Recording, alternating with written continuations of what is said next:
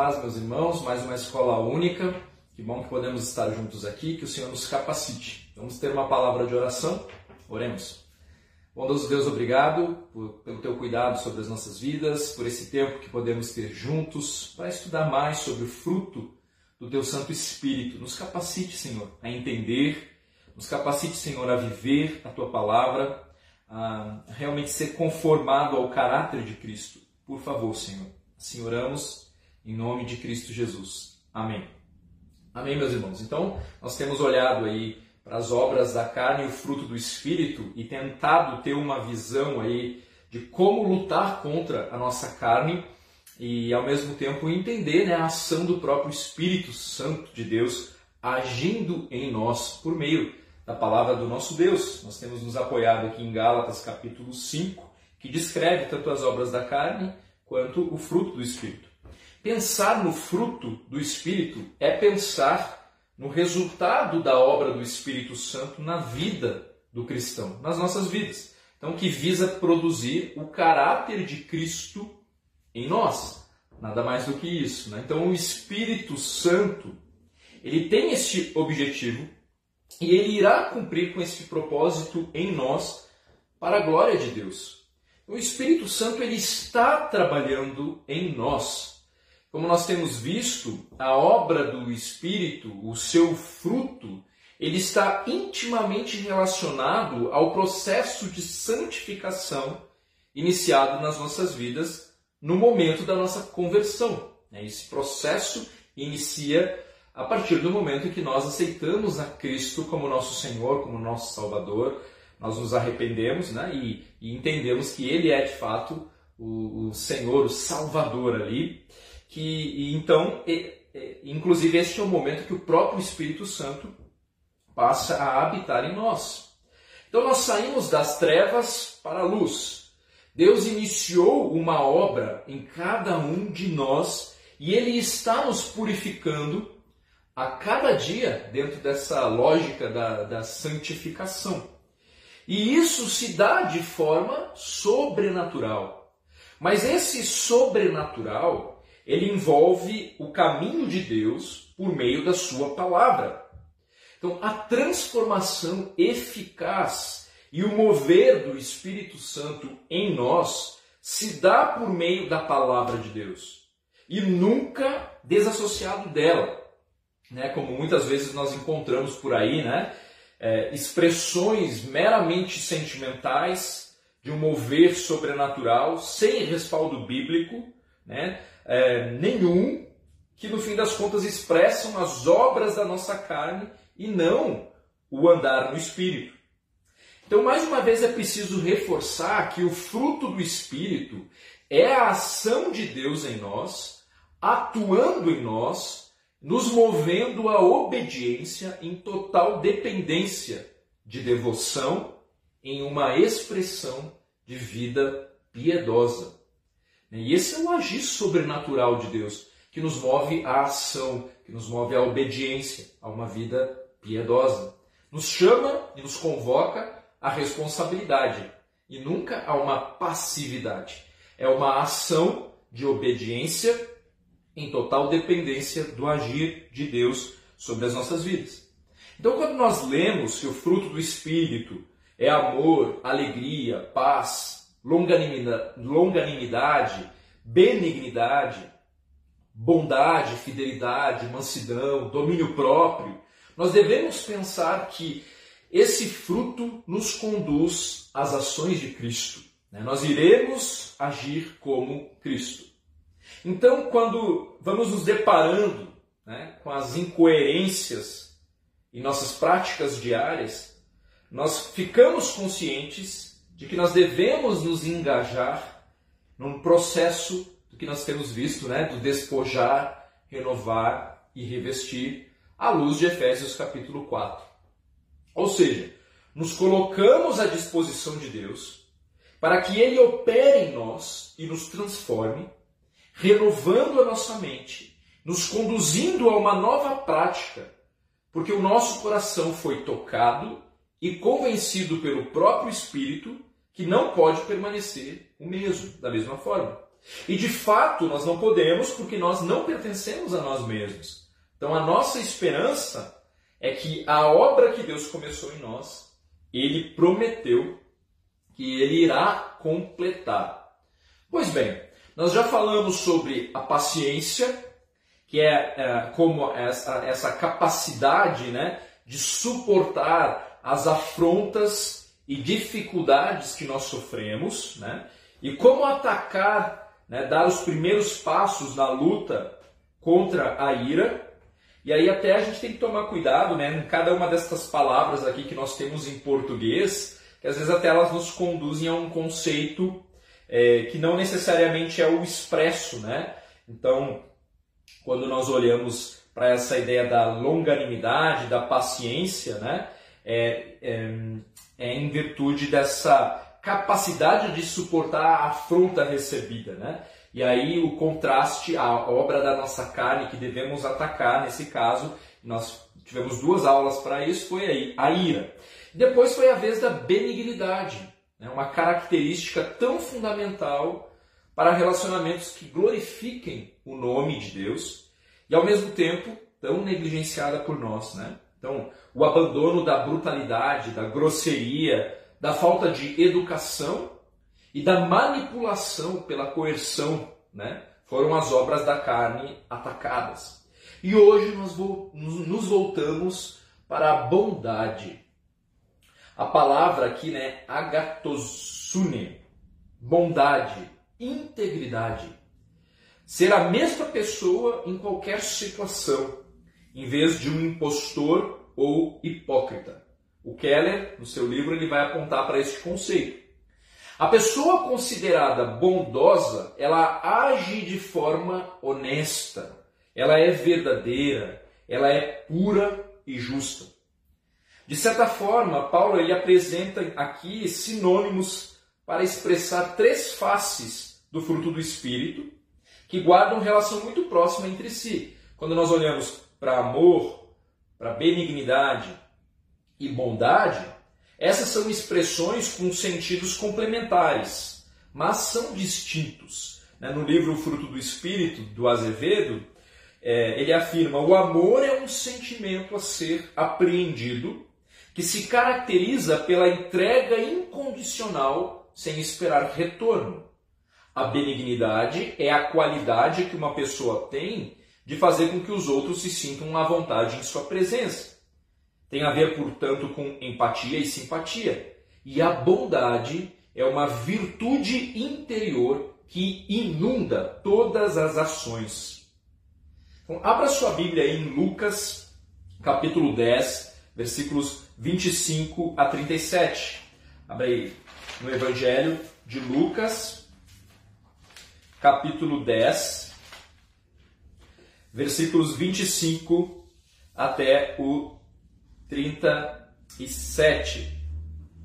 Lucas 10, 25 a 37.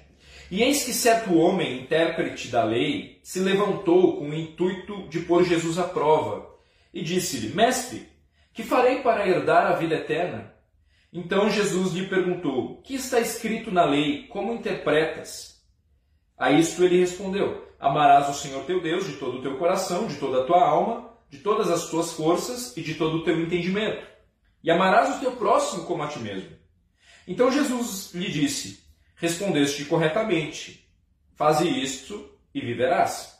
Ele, porém, querendo justificar-se, perguntou a Jesus: Quem é meu próximo? Jesus prosseguiu dizendo: Certo homem descia de Jerusalém para Jericó e veio a cair em mãos de salteadores, os quais, depois de tudo lhe roubarem e lhe causarem muitos ferimentos, retiraram-se deixando-o semi-morto.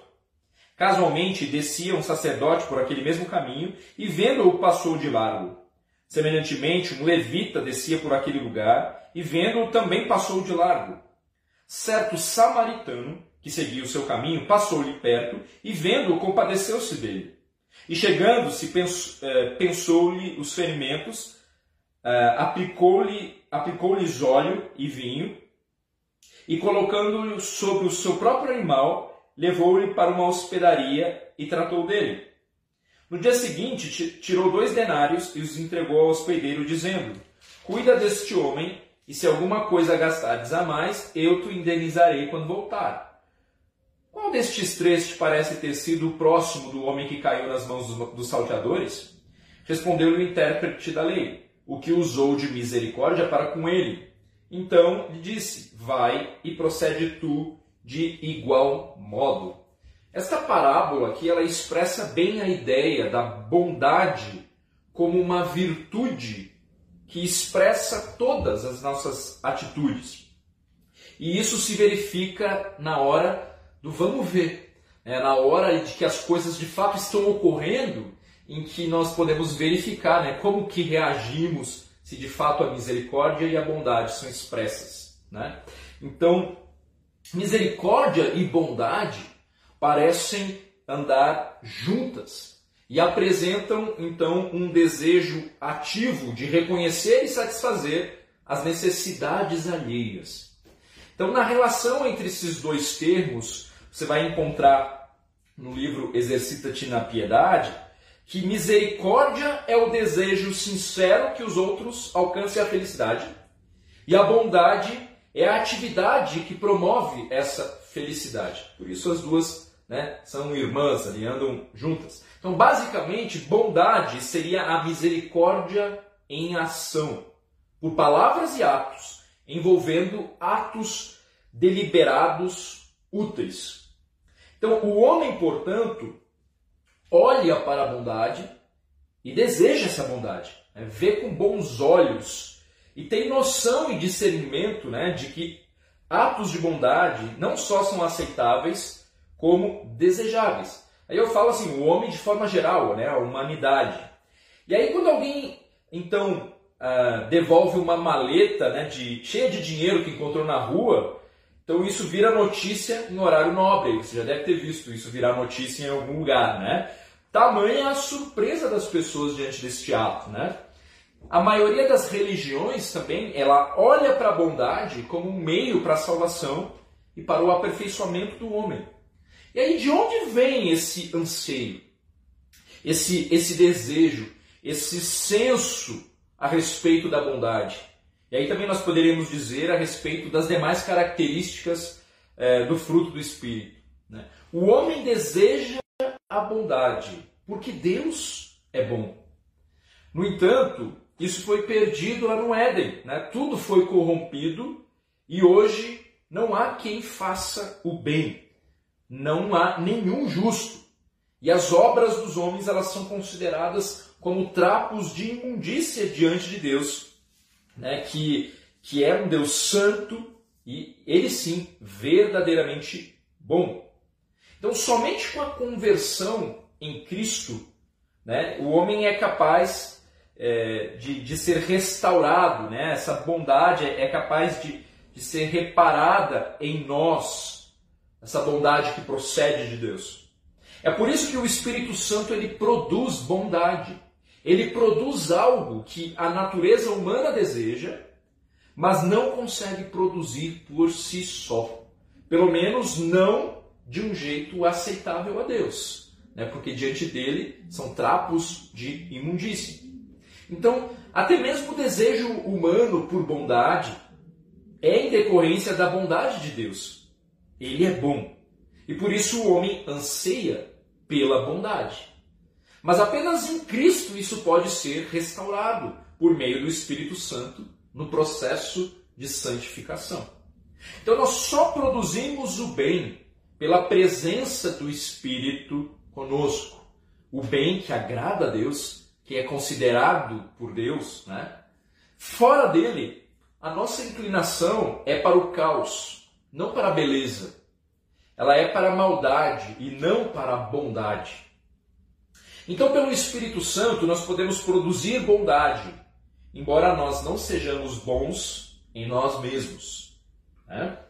Então, outro aspecto importante é, uma vez que o nosso referencial é o próprio Deus, tanto em relação ao anseio comum a todos os homens, quanto à execução válida, né, aquela realizada pela capacitação do Espírito Santo, as ações é, de bondade de Deus também servem de base para o exercício da nossa prática de misericórdia. Né? Por exemplo, Lucas 6 afirma que Deus é bondoso para com os ingratos e maus. Em relação à salvação do homem, as ações salvíficas de Deus, em contraste né, com a impiedade do homem, são sempre expressas como atitudes de bondade.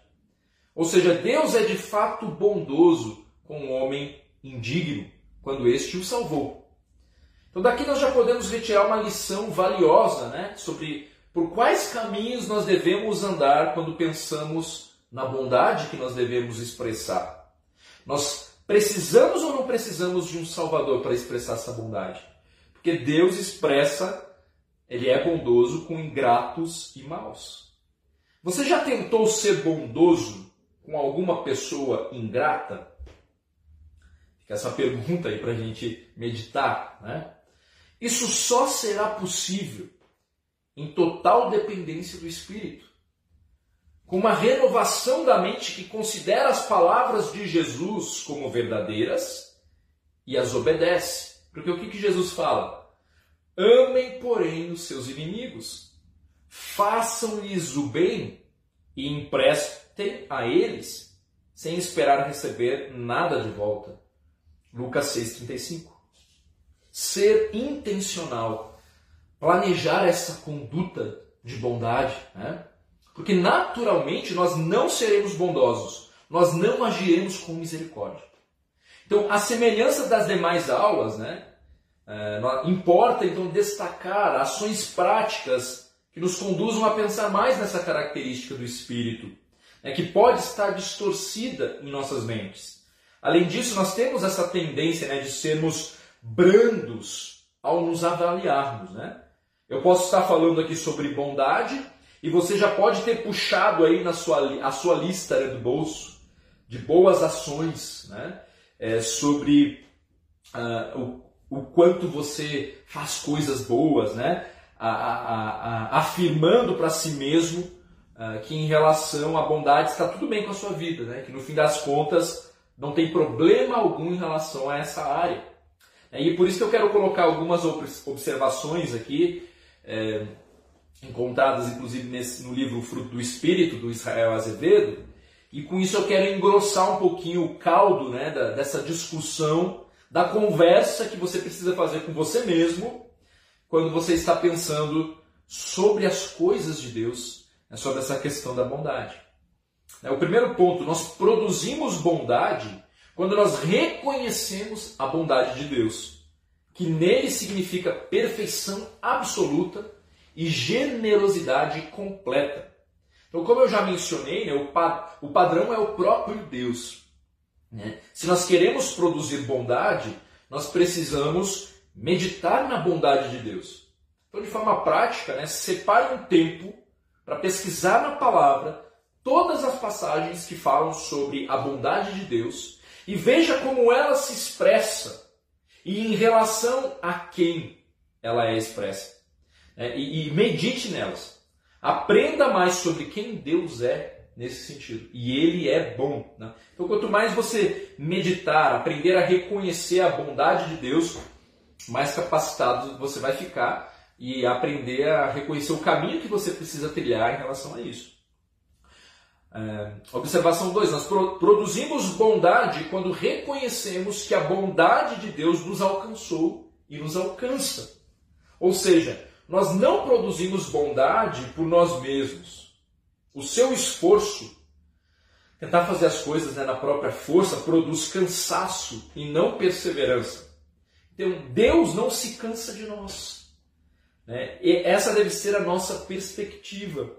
A bondade de Deus nos alcançou, a misericórdia do Senhor nos alcançou. Ele não cansa de nós quando, por exemplo, diante das nossas quedas recorrentes, nós nos achegamos a Ele. Né? Ele não se cansa de nós. Essa deve ser a nossa perspectiva. Fomos alcançados, devemos alcançar outros. Terceira observação: produzimos bondade quando deixamos de nos considerar crentes padrões né? Basicamente, o moralista ele tem dois pesos: um para si mesmo, brandíssimo, e outro para o próximo, que é severíssimo, né? Muito severo ali. Então o moralista ele produz justiça para os outros, nunca bondade, a não ser para si mesmo. E aí o autor vai afirmar né, que, que, entretanto, bondade para si mesmo não é bondade, é autoindulgência. Então, mais uma vez reforçando isso, né, o quanto nós somos benevolentes, né, bondosos com nós mesmos e ao mesmo tempo, às vezes, muito duro com, com as pessoas que nos cercam. Produzimos bondade quando temos interesse em perfumar a terra com ela. Então nós devemos agir nesse mundo. Então, às vezes com a desculpa né, de não nos deixarmos levar por movimentos que, que transformam aí igrejas em ONGs, né, pelo liberalismo, é, por pessoas que acabam perdendo o rumo aí, nós caímos num outro extremo e acabamos negligenciando o nosso papel em fazer diferença no mundo com ações de bondade. Como bem afirma ali Efésios capítulo 2, versos 8 a 10, né? porque pela graça sois salvos mediante a fé, isto não vem de vós, é dom de Deus, não de obras, para que ninguém se glorie, pois fomos feitura dele, criados em Cristo Jesus para boas obras, as quais Deus de antemão preparou para que andássemos nela. Então, sim, ninguém é salvo por obras, mas no versículo 10, né? O versículo 10 afirma que nós somos feitura dele, criados em Cristo Jesus para boas obras, as quais Deus de antemão preparou para que andássemos nela. Deus nos salvou para boas obras, obras que Ele mesmo nos preparou. Então a palavra nos apresenta um caminho estreito pelo qual os cristãos precisam trilhar. É um caminho que diz respeito ao seu dia a dia, né? Nós devemos fazer o bem enquanto andamos pelo caminho. É, seguindo é, a, a, ideia ali de 1 Timóteo 5, 9 e 10, quando Paulo afirma né, para Timóteo, está instruindo Timóteo, ele, ele fala para Timóteo que é, para a viúva ter direito à assistência da igreja, ela deveria ser bem conhecida por suas boas obras. E aí ele vai alistando, né? tais como criar filhos, ser hospitaleira, lavar os pés dos santos, socorrer os atribulados e dedicar-se a todo tipo de boa obra. É que, que observação né, interessante é feita aqui sobre as boas obras como, uh, um, como itens de um viver diário, né, do cotidiano, ou seja, a maioria das oportunidades que nós teremos de praticar atos bons surgirá nos momentos corriqueiros, no dia a dia, né? e não de um momento mirabolante, extraordinário. Né? Então, é, o Briggs aqui ele afirma né, e, e observa e, que o, o desafio, o nosso desafio é para que estejamos alertas a essas oportunidades as pequenas oportunidades do nosso cotidiano e as vejamos não como interrupções ou inconveniências, mas como ocasiões de fazer as boas obras que Deus planejou para nós. A verdade é que muitas vezes né, nós estamos muito ocupados com nós mesmos para sermos bondosos com aqueles que nos cercam e que chegam ali para atrapalhar a nossa agenda. Misericórdia, né, irmãos? Porque não é fácil, especialmente se o nosso tempo está apertado ali, né? Se você está correndo para entregar o que você precisa entregar em tempo, né? Você parar tudo para é, entregar um pouco do seu tempo, da sua atenção para alguém que está necessitando, alguém que está precisando. Mas o fato é que nós devemos fazer o bem e devemos fazer o bem é, abrindo mão né, dos direitos que nós deve, achamos que temos, né, abrindo mão do nosso tempo. Esse fazer o bem, então, ele se, as oportunidades que nós teremos, elas, elas, elas estão no nosso cotidiano. Né? Então, elas devem ser expressas onde nós fomos plantados. Né? Então, no seu trabalho. O seu trabalho é um lugar de expressão. Né? É, então, já imaginou que o trabalho é um recurso maravilhoso para você exercer a bondade? Na sua função, né, você supre necessidades das pessoas. O trabalho, então, ele não deve ser encarado como um mal necessário para você conseguir dinheiro, mas uma oportunidade para você fazer boas obras. Então, imagine, é, encarar isso, né? a tua função, na, até na sociedade, com, com o teu trabalho, com a profissão que Deus te deu. Né? Ah, quando você está simplesmente executando né, essa, essa função, você está cumprindo, fazendo uma boa obra, né? cumprindo com o teu papel. Né? Ainda claro, se você faz ainda com o coração para glorificar o nome de Deus, então essa, essa obra se torna de fato excelente. Né? E uh, quando eu penso assim, por exemplo, se faltam uh, os garis né, na, nas ruas, o próprio é, lixeiro, né, não sei como é que é o outro nome, que, que... mas o próprio, próprio lixeiro, né, o gari, é, se, se ele falta, né, imagina o acúmulo do lixo na porta da nossa casa. Né? Então a profissão destes homens e destas mulheres, ela é uma, ela, ela é uma boa obra. Né? Ela é uma boa obra que, que beneficia tantos outros, né? Mas isso também se estende, né, a todas as outras profissões. É, encare a sua profissão como uma oportunidade de glorificar o nome de Deus, de fazer o bem, né? E agradeça a Deus pelo trabalho que, ele Deus, que Deus tem te dado, né? Até mesmo trabalho em casa. É, são oportunidades de serviço, são oportunidades é, de, faz, de, de, ter ações de bondade né, dentro da sua própria casa. A exemplo ali de Paulo com as mulheres, né, elas são as boas obras que elas executam. Né? Você que talvez trabalha em casa, percebe ali como também essas boas obras elas, se estendem além da sua família, né, esse serviço. Né? Então nós devemos fazer o bem também no lar. Basicamente, então, de nada adianta né, você ser o bom samaritano na rua e em casa negligenciar totalmente a sua família. Então, na prática, divida as tarefas domésticas né, e dê oportunidades para que todos possam servir, ser modelo uns para os outros ali de cuidado e bondade uns para com os outros em casa. Às vezes é muito mais fácil, nós somos muito mais prestativos em servir e ajudar os outros do que servir as pessoas que moram debaixo do nosso teto né, com alegria, com amor, surpreendendo até mesmo, né, fazendo antes de que nos peçam. Né? Então isso serve para os filhos, serve para, serve para os maridos, para as esposas também, para cada um. Né? Então é, nós devemos também é, fazer o bem, no fim das contas, a todos. Lá em Gálatas 6,10, né? Façamos o bem a todos, especialmente aos da família da fé. Nós temos um compromisso como irmãos em Cristo de cuidado mútuo entre nós. Né?